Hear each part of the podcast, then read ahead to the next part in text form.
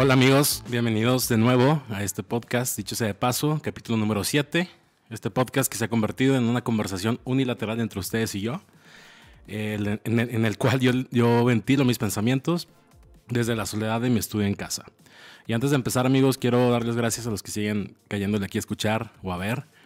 Eh, la verdad es que estaba un poco triste porque ya llevaba dos semanas sin subir video o capítulo a Spotify. Y pues hay, hay varias razones por las cuales eso pasó. Pero bueno, no hay que dejar morir esto. Aquí andamos. Y pues gracias a los que están aquí. Y bueno, vamos a empezar. Les voy a contar un poquito de qué, qué pasó para que yo no grabara capítulo. Hace dos semanas, cuando tocaba ya el, el séptimo capítulo, eh, hubo una falla en la, en la, en la estructura eléctrica de la colonia porque un puto camión de, de Lala chocó contra un poste. Entonces fueron, no solo de mi colonia, sino de toda la zona de la colonia se fue la luz.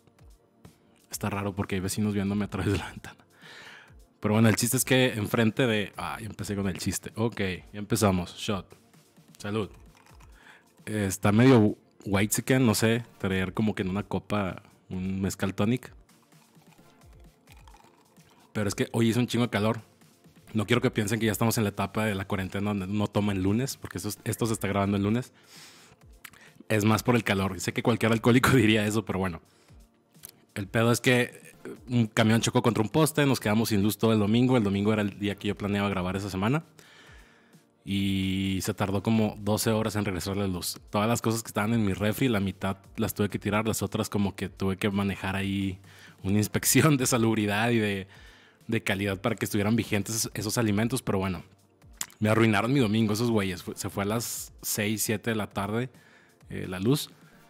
Pero bueno, ahí quedó, ya no se pudo grabar esa semana. Después de esa semana intenté grabar el fin de semana. Y antes, entre esas dos semanas, entre esos dos fines de semana, se me ocurrió algo como para platicarles. Y lo escribí como si fuera un, un beat de comedia. Hablaba de varias cosas. Y dije, ah, mira, está chido. A lo mejor así es el proceso que utilizan la gente que hace stand-up para platicar de algo. Y no, realmente fue deprimente. O sea, me grabé, lo dije, la chingada, y como que estuvo demasiado planeado, no me salió, no me gustó. Era un beat de cómo, o sea, en ese entonces, en esa semana había nacido el hijo de Elon Musk. Entonces, pues salió Elon Musk con el nombre de su hijo bien, bien cabrón, culero, raro. Y pues yo hablaba de cómo no tienes que demostrar que eres más peculiar y más inteligente, Elon Musk. O sea, ese nombre ya está chido, güey. O sea, más bien, todos sabemos lo que eres y de qué eres capaz. No tienes que ponerle a tu hijo un nombre y a lo mejor condenarlo a bullying en la escuela. Que bueno, de por sí él ya es un niño blanco de papás famosos ricos, entonces no la tiene tan difícil, pero no sé si, ella, si, si haya sido una realización de Elon a través de su hijo. Y después me di cuenta que no era tan así. Creo que la mamá fue la que se le ocurrió ese nombre. Entonces, bueno, hablaba de esas cosas. Según yo lo había escrito y lo había ensayado una vez y luego lo había vuelto a escuchar antes de grabar el episodio. Salió horrible, amigos. Me deprimió un chingo. Y- y el core de ese beat era como de que no me pueden juzgar por decir que el nombre de un bebé está culero, porque para empezar el bebé ni siquiera se puede ofender. Y yo había visto en Twitter hace un par de semanas que había, habían subido un video de un bebé que estaba todo grande y con dientes. Y la gente empezó a decir de que, oh, qué pedo con ese bebé, está bien raro. Esa madre es de otro mundo y la chingada. Y muchas otras personas empezaron a ofender por el bebé. Y yo cuando vi eso me cagué un chingo porque dije, güey, no mames, ¿por qué te ofendes por un bebé? O sea, hay tantas cosas, hay tantas otras cosas pendejas por las cuales ofenderse, pero el bebé ni siquiera tiene un concepto de ofensa en su cabeza. Pero bueno, yo decía que no, que tenía un poquito de derecho de burlarme del nombre de un bebé, porque yo, mi nombre está medio mamón. O sea, pues ahí, aquí el nombre es Neto González, ¿no? En, el, en la plataforma y todo. Pero mi nombre completo es Ernesto Alonso. Entonces, a lo largo de mi vida, sí, o sea, es tener un nombre, o sea, mientras tú eres niño, vas descubriendo como la identidad de tu nombre. Y mi nombre comparado a Pedro, Juan, eh, Guillermo, Ernesto Alonso, suena como muy de señor, muy mamón.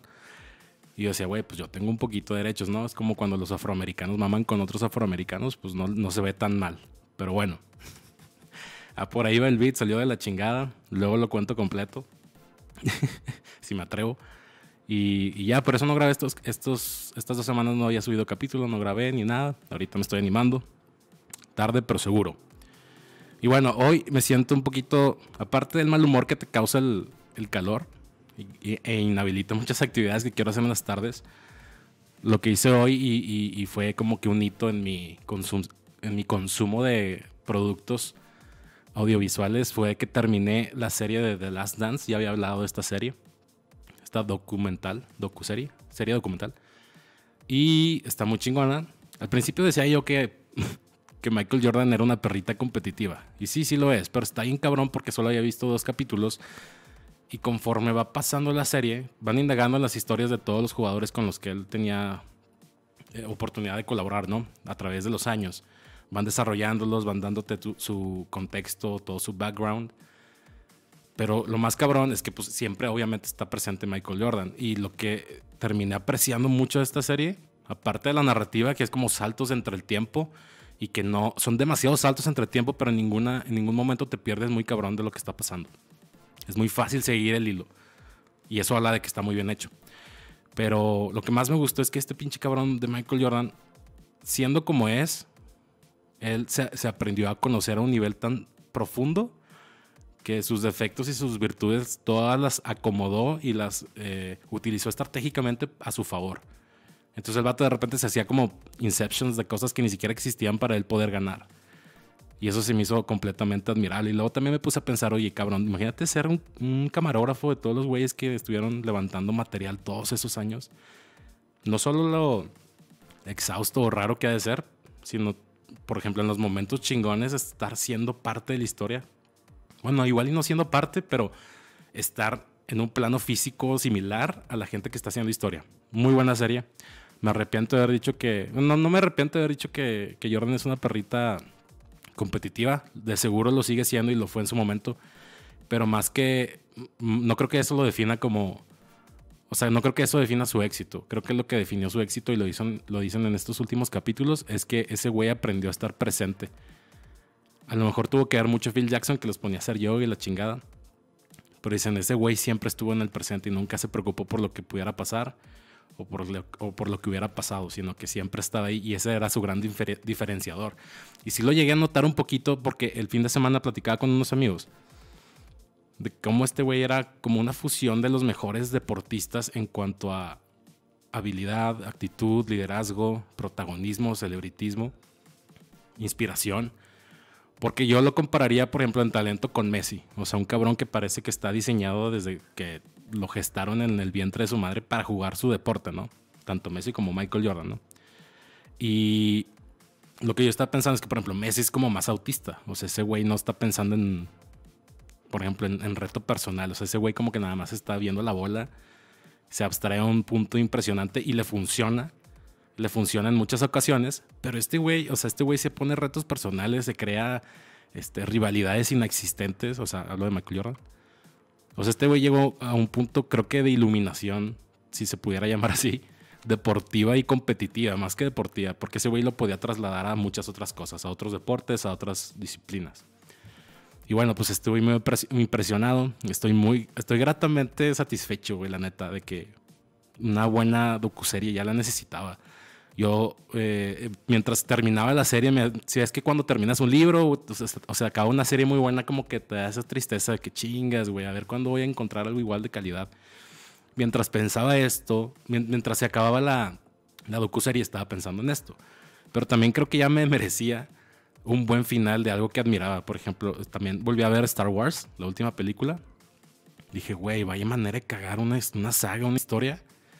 Qué triste, o sea, no. Y ni siquiera soy tan fan de Star Wars, ni siquiera lo, lo veo más como un duelo de tercera persona. O sea, decir, güey, hicieron cosas tan chingonas, eh, movieron tanta gente, inspiraron generaciones y la están cagando así. Y ni siquiera me afecta a mí, porque no es como que yo tenga un una bodega llena de, de, monitos de Michael, digo, de, Star Wars o, ¿sabes? No, no hago cosplay, o sea, nunca me lo he apropiado tanto.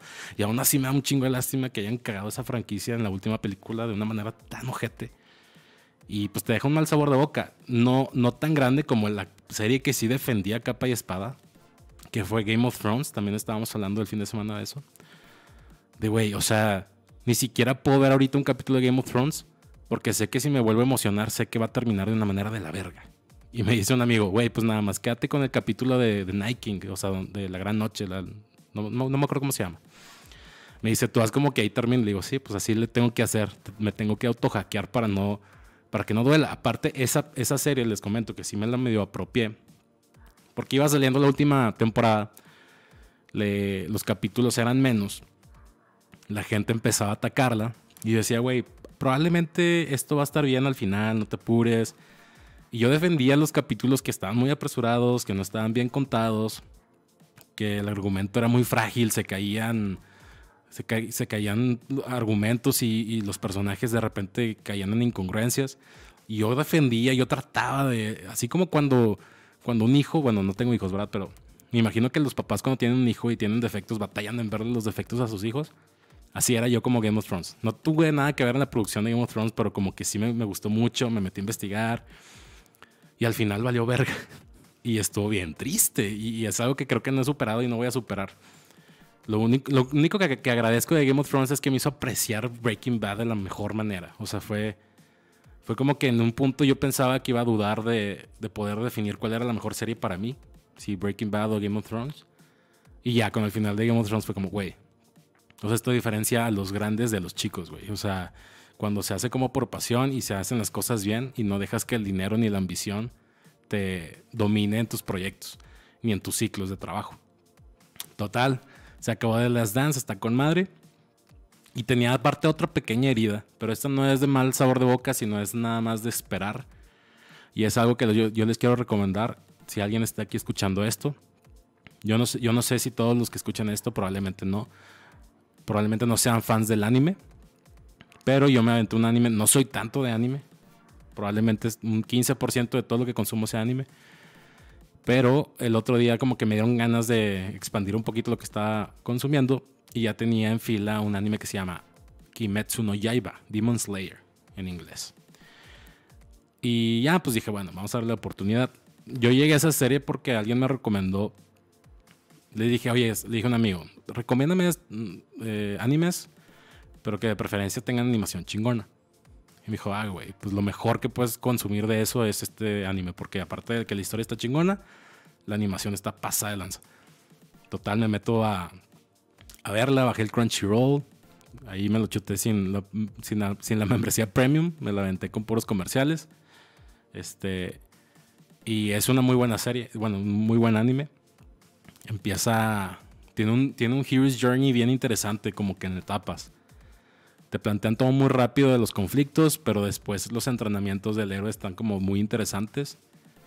Me gusta mucho que el, anime se centra mucho en la respiración. Y yo he sido muy fan de ejercicios, meditación, ejercicios de respiración, de meditación, que es algo como muy sencillo que, que hacemos todos los días, es vital para nosotros, pero te puede ayudar un montón para muchas cosas. Entonces me gustó mucho que, que ese anime tiene por ahí ese enfoque. La animación está demasiado cabrona. Logran, hacen cosas como muy frenéticas que te, que te emocionan, que te prendes, que dices, ah, cabrón, está con madre. Perspectivas, este, cambios de, de ángulo, eh, como rampeos en tiempo, está con madre, pero algo que para mí fue muy importante es, güey, eh, eh, o sea, no solamente es lo que hacen en animación, sino gráficamente tienen como que muchos estilos que muy fácilmente yo pudiera pensar que chocarían, ¿sabes? O sea, estilos gráficos diferentes metidos en una pieza, en, una, en un capítulo, pero ellos de alguna manera hacen que convivan muy bien, que no se sienta, que no, no te haga ruido, que no salte de repente, de repente ni te das cuenta. Cuando te das cuenta de que están diferentes estilos gráficos es porque está muy bonito. Y dices, ah, cabrón, esto no está tan bonito como el otro. Pero bueno, está muy chido. De repente tiene humor medio así como. Creo que alguien le llamó en algún, punto humor zanahoria. O sea, como humor japonés de que de repente tienen ideales bien nobles y bien honorables y la chingada. Y luego de repente se están peleando por quién agarra más arroz y la chingada. Pero bueno, eso es muy clásico en ese tipo de, de narrativas. Pero bueno, lo que les digo es que me quedó mal sabor y que no es tanto mal sabor, sino es como un dolor bonito de esa serie, bueno, anime es que yo me metí a ver ese anime. Mira, ya estoy sudando, güey, qué pedo. Les digo que hace calor. Salud, espérenme, espérenme. Escuchen esto.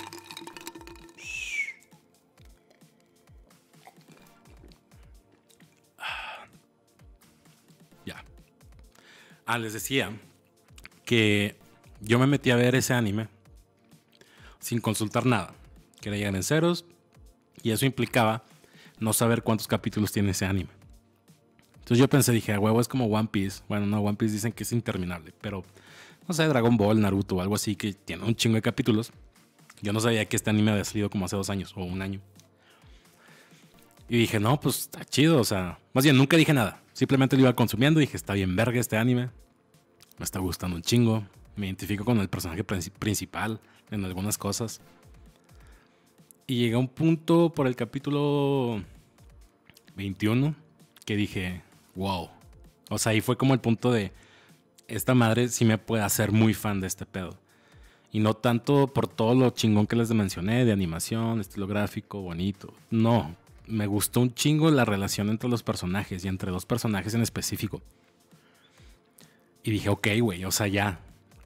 Tú lo sabes, ¿no? Hay un capítulo que, que te hace saber que vas a experimentar con algo por el resto de los capítulos de un anime o una serie.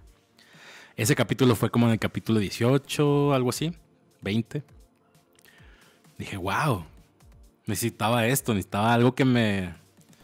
Porque yo sabía que se iba a acabar de las Dance, ¿sabes? Salían dos capítulos cada semana, iban a ser 10 capítulos, sabía que iba a terminar rápido eso. Dije, necesito un colchón donde aterrizar para cuando se acabe de las Dance, para poderle dar tiempo a Last Dance de respirar y volverlo a ver en un año. Y dije, y que Metsu no Yaiba, o sea, Demon Slayer puede ser mi anime de colchón. Pasa de que veo el 21, capítulo 21, veo el capítulo 22, 24, empieza bien cabrón lo que sigue. Te da una introducción a la relación de los dos personajes que les digo que me gustó un chingo. Que dijiste, todo va a estar verguísima después. Pasa esa introducción en el, no sé, capítulo 18, pasa 20, 21, hasta el 24, 25. Y luego se acaba y de repente chingas, ya no hay más capítulos. Y yo, no mames. No mames. Dije, no puede ser. Dije, ¿por qué nadie de mis amigos creo que dos o tres amigos me, recomendaron esa, ese anime. Dije, ¿por qué nadie de mis amigos tuvo los huevos de decirme, oye, una cortesía, ¿no? De, man, está chido este, este anime, velo, pero no, nada más hay poquitos capítulos, no te ilusiones, güey. O sea, esto, estas, las cosas que vas a sentir con este anime no las vas a poder disfrutar más de 20 veces por capítulo, o 26, que son los 26 capítulos. No, sentí una traición extraña, porque nadie tiene la obligación legal de decírmelo. Pero probablemente es porque a nadie le gustó tanto como, a mí. Y, después yo le recomendé la misma serie, esta serie Demon Slayer, a un amigo. Cuando iba en el capítulo 10 o 15, algo así. Le dije, güey, vela y la chingada. Va a estar con madre. Vamos a platicar de ella porque pues, no, tengo tantos amigos que la vean. Entonces, o tengo amigos que ya la vieron toda, entonces quiero ir comentándola con alguien. Y, y cuando ya iba en el 26, le dije, wow, wow, wow. Le dije, hey man, ¿ya viste la serie que te recomendé, el anime? Me dijo, no, bueno, no la he empezado. Le dije, ¿sabes qué, güey? no la veas, güey. Me dice, ¿por qué, güey? Dije, es que está bien culero. Me dice, ¿está bien culero chido o está bien culero que voy a sufrir o ya no está chido o qué? Digo, está bien culero que nada más hay 26 capítulos, güey. O sea, vas a probar la crema, güey, el elixir, güey, de la vida, de la inspiración, de muchas cosas, güey. Y te va a durar tan poco que vas a haber deseado jamás haberlo probado. Pero yo, o sea, muchas veces como humanos hacemos eso. Probamos cosas que sabemos que nos van a gustar y que probablemente no van a estar y nos van a doler. Ya, ya profundicé, cabrón. Pero generalmente el sufrimiento está más chido relacionado cuando sabías que iba a durar poco. Porque dices, bueno, güey, ya no tengo esto que disfrutar, pero por lo menos estaba consciente, ya lo veía venir, como la canción de Moderato. Yo en esta madre no lo veía venir. Se fue, fue el, fue el capítulo 26 y fue un freno de mano muy culero. Pero bueno, ya siento que estoy dramatizando demasiado, pero es que realmente está muy chido. Si quieren experimentar lo que yo experimenté, vean la serie, pero no lo van a experimentar porque ya saben que nada más son 26 capítulos. Pero bueno, espero no haya intensidad de más. Y si sí, me vale verga. Este. Ay, amigos, ya tenía ganas de soltarme otra vez aquí con ustedes a platicar. Y bueno, pues terminando ese tema de, Demon Slayer, también les quiero comentar porque un amigo empezó un, eh, ¿cómo se dice? Un negocio, un emprendimiento de leer tarot, de lectura de tarot. Y me tocó ayer que me leyeran las cartas. Estuvo medio raro porque te, o sea, te preguntan, más bien, te piden una pregunta que tú quieras resolver. Entonces para mí fue como, ok, este, no lo había pensado muy bien, yo no sabía hasta el momento de que ya estamos en videollamada y me iba a hacer la lectura. Pues ya hice una pregunta. Hice una pregunta que si en algún día, les voy a compartir, es un poco personal, no tan personal, es como muy ambigua la pregunta, pero les voy a compartir de qué, cuál era la pregunta. La pregunta era, si alguna vez, si en algún punto voy a estar a gusto con todos mis arrepentimientos. Y ya, esa era la pregunta, ya me dijo, escoge las cartas, las escogí. me decía, escoge la del medio, la de abajo, la de arriba. Ok, eso es como una dinámica ahí. Es más, no les voy a spoilear cómo es para que ustedes vayan con él. Fue una experiencia cool, ¿eh? Y pues ya estuvo ahí como que en varios puntos. De los 10 puntos, porque fueron 10 cartas las que saqué. De los 10 puntos, uno me, me llamó mucho la atención. Y pues hablaba de que para fluir con mis próximos algo así, eh, lo voy a machetear ahí, lo voy a... I'm gonna butcher it a little bit. Para fluir con mis siguientes emprendimientos o logros o lo que sea, o mi progreso o crecimiento, tengo que volver a ser... Tengo que volver, que tengo que darme chance de volver a ser una persona que antes fui y que ahora, yo no, que ahora ya no soy. Y fue como... Si ves, a veces te dicen 10 cosas y de las 10 cosas unas 4 te hacen sentido más que otras. Pero esa fue la que más me hizo sentido. Dije, wow, ok. Me, hizo mucho sentido porque yo sí tengo muchas ganas de volver a ciertas disciplinas, ciertos ritmos que llevaba antes. Tengo que aclarar que esos ritmos en el momento en el que los llevé, mi situación era otra. Tenía un ambiente más propicio para ser esa persona que ahorita ya no soy, pero en ese entonces lo fui. Entonces como que ahorita tengo que romper varias barreras que pueden ser como mentales o de tiempo, organización o de esfuerzo para volver a ser esa persona que en algún punto, más bien, fíjense, yo le comentaba a mi, a mi compadre, le decía, ahorita en retrospectiva esa persona que ya no soy, la admiro un chingo. Me gustaría volver a ser como esa persona que fui en algún punto. Una persona que fui como hace cinco años, cuatro años y le comenté a mi amigo, le dije, el problema es que en ese punto yo no me di cuenta que estaba siendo la persona que quería ser. Simplemente estaba fluyendo. Porque no me era tan difícil ser esa persona, porque les digo, está en unas circunstancias favorables para ser esa persona. Ahora tengo que hacer cambios para poder volver a ese ritmo. Y pues es interesante. Estoy ahorita en un proceso, les quiero comentar, que creo que tanto estar en la casa por esta cuarentena y este, esta, este distanciamiento social, como que te, te, pones a ver todo en tu casa y dices, ah, pues estaría chido esto. pasas tanto tiempo en tu casa que te dan muchas, muchas ganas de invertirle a detalles para que te la pases mejor en tu casa, ¿no? Cosa que cuando pasas mucho tiempo en el trabajo probablemente te vale madre. Porque pues pasas, no pasas tanto tiempo en tu casa. Entonces no, no te no te da tanta inquietud de mejorar tu casa o de cambiar cosas que están a lo mejor mal o, mejorar unas que están bien, no sé. Entonces em, eh, eh, estuve pensando y hice un emprendimiento de hacer como un jardín que me gustara para poder pasar tiempo ahí, ya que no me, me la paso muy mal aquí dentro de mi casa, como, como no tengo clima, no tengo aire acondicionado. De, en la tarde soy muy poco productivo porque o sea, estoy encerrado y la chingada. Entonces quería, quería tener un lugar donde después de las 4, bueno, de las 5, de las 6 de la tarde me pudiera salir, despejar, a lo mejor trabajar, a lo mejor leer, no sé. dije, chingue su madre, voy a hacer un jardín. Entonces ahorita lo que estoy haciendo, estoy tratando de generar un espacio en el cual me sienta a gusto para empezar a terminar muchas cosas que tengo pendientes. Y es algo que aquí no les he contado, amigos. Pero una de las cosas que tengo pendientes es escribir un libro. Y no es escribir un libro como la mayoría de las personas escriben libros ahorita de eh, mi vida, una autobiografía, o las 10 cosas que aprendí de estar en los scouts, una mamá así, o cómo hacerte rico, que hay un vergo de esos y que no valen verga. Sí, Kiyosaki eres un pendejo. Me caga Robert Kiyosaki. Luego les cuento un ensayo que escribí ese güey. yo quiero hacer una novela. creo que tengo una muy buena historia pero aparte yo soy de los que creen que es más importante tener una historia bien contada que una muy buena historia. Entonces quiero ser capaz y quiero generarme un espacio y diseñármelo.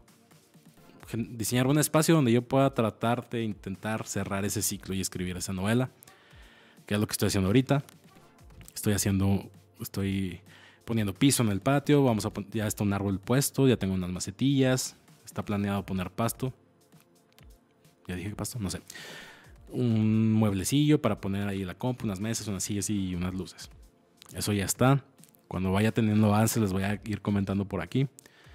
Y pues creo que es todo amigos. Eh, eh, estaba pensando, no sé cuánto llevo grabando. Si este es un capítulo corto, pues está mejor, ¿no? La gente digiere mejor los capítulos cortos. Yo me siento mal porque es como, güey, no tengo coto, entonces ya pinche capítulo de media hora ya vale verga. Pero bueno, les a comentar, voy a experimentar con un formato nuevo eh, que creo que no sé, si, no, sé vaya, no sé si vaya a funcionar y por funcionar me refiero a que me sienta a gusto y me divierta, no a tener millones de views o plays. Y este formato va a tratar de exponer temas que a mí me apasionan o se me hacen interesantes. Entonces estaba pensando, puedo exponer temas sobre, bueno, por ejemplo, no pudiera hablar del capitalismo, digo, del, del mercado ultra libre o el capitalismo super voraz, porque he hablado un chingo de eso en los podcasts pasados que tenía entrevistas. Pero, por ejemplo, pensé, güey, a lo mejor puedo hablar un poquito de Nietzsche y puedo hablar un poquito de lo que yo entiendo de Nietzsche y de lo mucho que también no entiendo, o sea, como que toda su complejidad y cómo me ha, cómo me ha hecho a mí darme cuenta de cosas o por qué me gusta mucho este, revisitar sus obras literarias. Y a lo mejor aquí exponerles, no sé, más concisamente en 10, 15 minutos por qué y qué cosas y qué les recomiendo de ese güey. Pero no tiene que ser de algo tan profundo. Inclusive también pensé, güey, algo que me apasiona mucho y es un tweet que me aventé hace unos días. El tweet decía de que cualquier tema que no sea Jurassic Park para, para mí es una pendejada. Y obviamente es una sobreexageración. Pero me refiero a que yo siempre le digo a mis amigos, cuando están hablando de historias chidas, les digo, güey, para mí la mejor historia de amor es la de Jurassic Park. Y, está bien cool porque es como, güey, no mames, pinches dinosaurios y qué más, güey. Pero hay una historia bien chida. A lo mejor no está tan desarrollada y no es, el tema principal de la película. Pero está cabrón, está cabrón. Y luego, bueno, es más, ese, también, este, ese tema también se los voy a exponer. Pero bueno, solo les, les, comento para que no se sorprendan del formato en los próximos capítulos, que lo voy a meter a huevo a ver si jala y si no, si no jala, pero me gusta, como que ya lo voy a seguir metiendo, me vale madre. Y pues es eso, amigos. Este, estamos esperando que en este fin de semana probablemente me quiten los brackets. Ojalá. Sería un gran logro. Iban a ser seis meses, ya voy para los nueve meses. Eh, la neta no está chido. Y después de que me quiten los brackets, planeo empezar una dieta. Entonces también les puedo platicar cómo me va con eso. Eh, y bueno, amigos, creo que eso es todo por este capítulo de Dicho sea de Paso, capítulo número 7. Espero sea más de 25 minutos porque creo que estuvo muy cortito. Y bueno, eh, nos vemos en el próximo capítulo de Dicho sea de Paso. Muchas gracias a los que escuchan. Eh, y pues ya, creo que es todo, amigos. Nos vemos.